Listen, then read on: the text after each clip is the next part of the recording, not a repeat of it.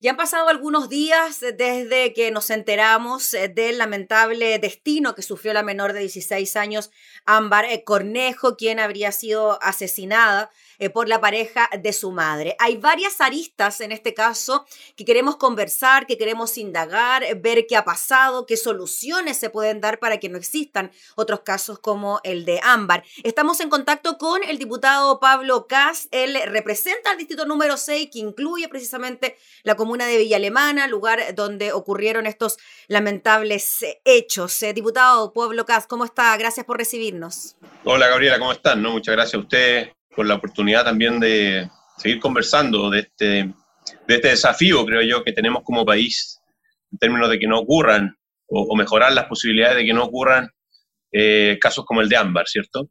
Sí, diputado, bueno, ya en el transcurso de esta semana en la Cámara de Diputados se tomaron ciertas acciones, se presentó una acusación constitucional en contra de la jueza Silvana Donoso, quien habría estado a cargo de esta Comisión de Libertades Condicionales. Y además se está considerando la posibilidad de presentar una, una comisión investigadora precisamente por este caso.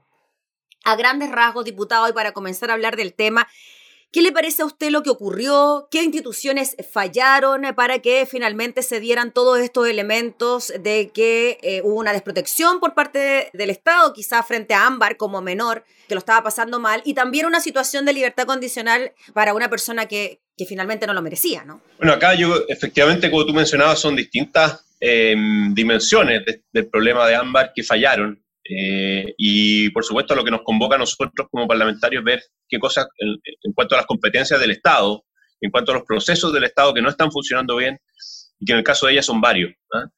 Eh, y el primero, que, bueno, nosotros veníamos trabajando hace mucho tiempo, eh, ya hace un par de años, con familias y con personas que han sufrido similar, tiene, que, tiene que ver con cuando ella se extravía, ¿ah? Cuando ella desaparece y todo el contexto con, con que ocurre, eh, y hubo una falla nuevamente eh, bastante grave en cuanto a cuándo se hicieron las primeras diligencias para encontrarla. ¿ah? Ella desaparece, no olvidemos, un día jueves y eh, ella recién es encontrada, empezaba a buscar dos días después, porque depende hoy día nuestro sistema de que el fiscal el cual es asignado en este caso de la, de la orden de, generar las indagatorias más, más inclusivas que son las necesarias para eh, mejorar las posibilidades de encontrarla. Entonces hemos estado trabajando en el que genere una, una alerta inmediata eh, y no tener que esperar estos, estos tiempos para, para encontrarla e iniciar las búsquedas con todas las herramientas que, que, debiera tener, en este caso, la, autoridad cuando se genera el extravío, sobre todo de una menor. Sí, diputado, para aclarar ese punto, se está tramitando en el Congreso una ley, entiendo de su autoría, que precisamente tiene que ver con eso, ¿no? Con acelerar los trámites, con que la búsqueda se haga de forma inmediata. Claro, no podemos ponernos en el caso de que hubiese ocurrido, sí, pero si se hubiese dado la alerta quizás el mismo día de que Ámbar estaba desaparecida, bueno, quizás la historia hubiese sido distinta, ¿no?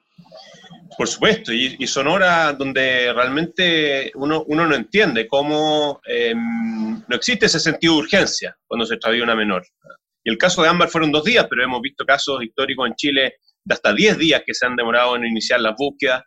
Tenemos casos emblemáticos cada cierto tiempo, como el de Fernanda Maciel, como el de Kurt Martinson, como el de Normita González.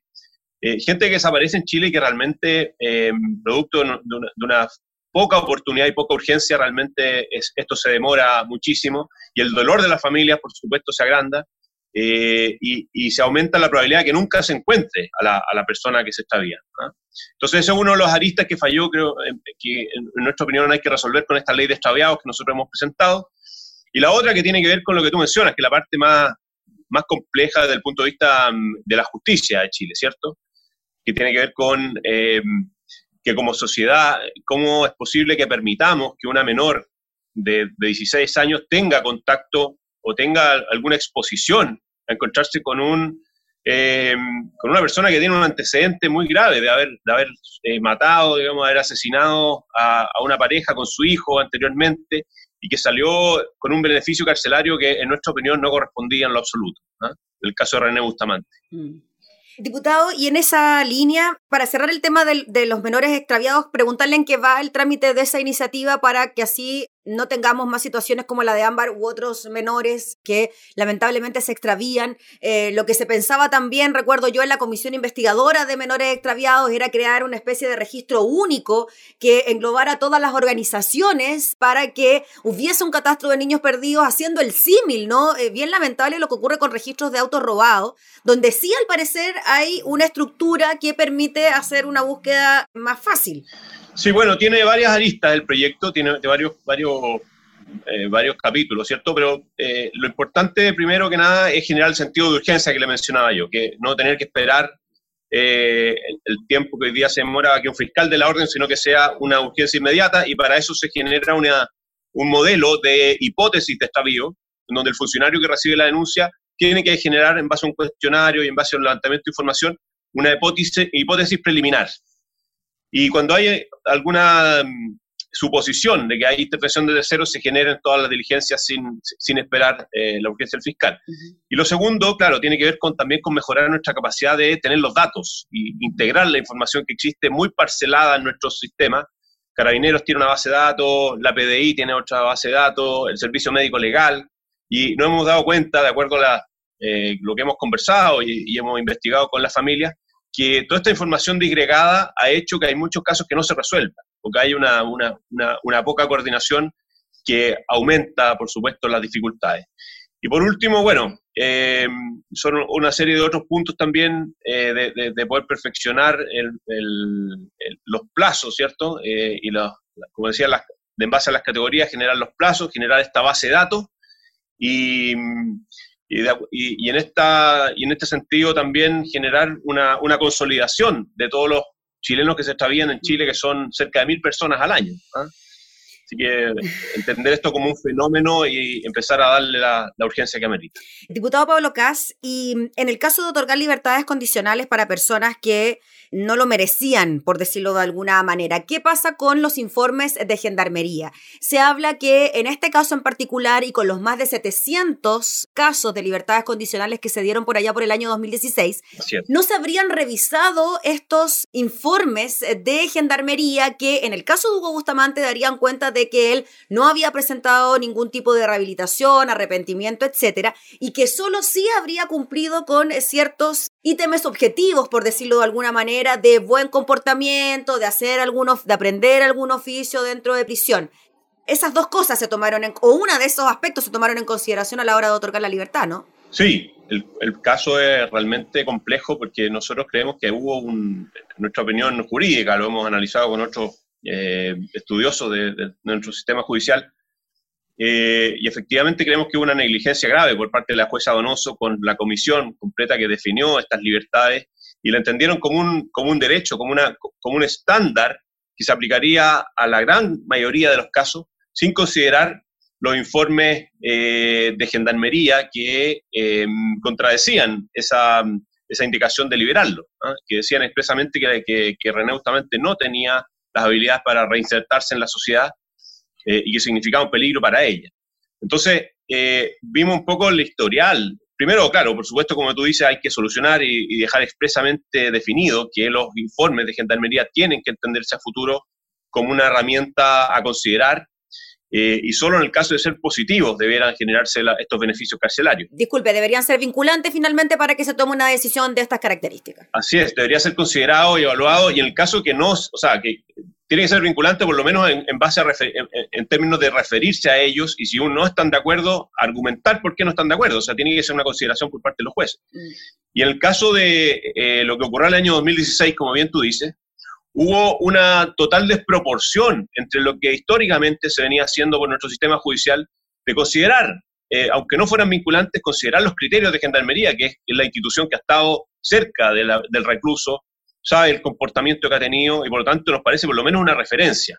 Y hubo una negligencia importante por parte de esta comisión, en el sentido que ese año eh, lo generó como un estándar y, generó una, liberación masiva y un otorgamiento masivo de estas libertades condicionales que, que, no se venía definiendo en años anteriores. Fue una excepcionalidad y un criterio deliberado de esta jueza que lo implementó para ese año y tuvo las consecuencias que todos sabemos, que muchas personas con delitos graves estaban circulando y uno de ellos fue, por supuesto, el que generó el problema con Ámbar. ¿ah? Mm. Diputado, ¿usted está de acuerdo entonces con la acusación constitucional presentada en contra de la jueza Silvana Donoso, que habría presidido esta comisión que otorgó las libertades condicionales? Absolutamente, yo soy uno de los firmantes de esa, de esa acusación constitucional, soy patrocinante, soy una de las personas que también lo, lo, lo, conversé previamente con el diputado Longton y, y, otros parlamentarios que quisieron, impulsar esto. Eh, nosotros creemos que hay una negligencia grave y está, por supuesto, consignada en la presentación, en la redacción de esta acusación constitucional. Yo espero que realmente prospere y demos una señal clara que como, parte del Estado de Chile, como autoridades responsables, tenemos que dar una señal de que la justicia tiene que estar del lado de las víctimas ¿ah? y no eh, ponerse en, este, en, este, en esta lógica garantista a todo evento eh, porque si no se pierde el sentido. ¿ah? Los, beneficios tienen que tener consideración cuando hay una, una, una real em, rehabilitación, una real posibilidad de las personas para reinsertarse en la sociedad sin que sean un peligro para ellas. ¿ah? Y creemos que eso se ha ido perdiendo en el tiempo y que la jueza en este caso fue muy deliberada en esta acción que realizó. Diputado Pablo Cas, y en el caso de los otros jueces que participaron también de esta comisión que otorgó las libertades, entiendo que ninguno de los votos tiene más valor que el otro. Entonces, ¿también no habría responsabilidad de estos otros integrantes de la comisión? Nosotros creemos que sí, que hay responsabilidad de todos los miembros de la comisión. En general, cuando el juez de mayor rango define su criterio eh, y lo impulsa, los otros jueces, hay, hay, hay una cierta jerarquía que se respeta, que es implícita, no es eh, deliberante, pero sí es implícita, y por eso creemos que la responsabilidad especialmente de la jueza, que es la del Tribunal Superior de Apelaciones, en este caso Valparaíso, mm. eh, y además, bueno, nosotros no tenemos atribuciones para eh, acusar constitucionalmente ni intervenir en, los jueces de rango distinto que los tribunales, que la jueza de apelaciones. Por eso que la acusación constitucional va contra ella, mm. pero por supuesto nos encantaría que hubieran herramientas en nuestro sistema para sancionar a aquellos jueces de todos los rangos que eh, cometan irregularidades, en nuestra opinión, como esta. Mm. El diputado Pablo Cas, también se está impulsando una comisión investigadora en la Cámara de Diputados para ver la totalidad de los organismos que fallaron en el caso de Ámbar y se menciona, por ejemplo, el Servicio Nacional de Menores, porque Ámbar estaba sujeta a un eh, programa del Sename, y también al Ministerio de Justicia por un reglamento o la falta de un reglamento que no se dictó o que se estaría en estudio, en análisis, para hacer un acompañamiento a las personas que salían precisamente libertad condicional y eso no se habría hecho y en el caso de Hugo Bustamante tampoco se habría concretado. ¿Cómo ve usted estas otras aristas del caso Ámbar donde también podrían haber responsabilidades frente al tema?